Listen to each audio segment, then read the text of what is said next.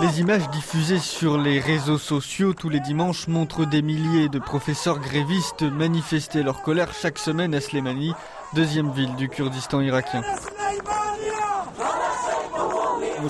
Le dernier salaire que j'ai reçu, c'était le 4 septembre. C'est-à-dire l'un des leaders de la contestation est professeur pour euh, des élèves de 7 à 12 ans. Il nous accueille euh, chez lui avec son costume marron et sa cravate violette. Nous n'irons plus faire court pour faire pression sur le gouvernement jusqu'à ce que nous soyons payés.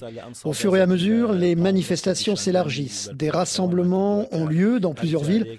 Aujourd'hui, c'est 10 000 professeurs qui participent tous les dimanches aux protestations. C'est-à-dire que vous avez été euh, arrêté par les services euh, secrets kurdes la semaine dernière. Qu'est-ce qu'ils vous ont dit?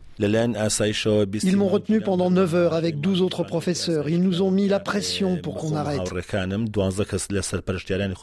Les services secrets ont déjà brûlé des voitures d'autres professeurs.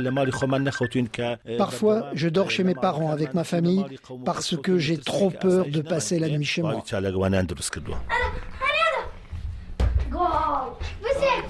Hello, hello. This is Rodan.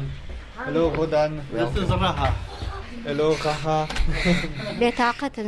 J'espère que l'école rouvrira bientôt, mais là, l'année est foutue.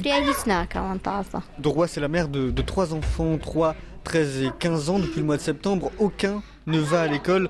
Ils passent leur journée à jouer euh, au football dans le salon ou aux jeux vidéo.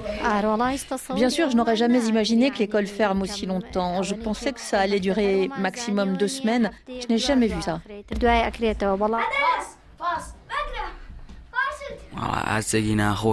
J'ai un mauvais pressentiment. On manque les cours depuis trop longtemps. Ce n'est pas bon. C'est la seule éducation qu'on a. Si ça continue comme ça, nos rêves risquent de s'effondrer. Qu'est-ce que tu veux faire plus tard? Docteur. Le gouvernement a récemment menacé les professeurs grévistes de les renvoyer s'ils ne reprenaient pas les cours avant la fin du mois. Théo Renaudon, Slimani, RFI.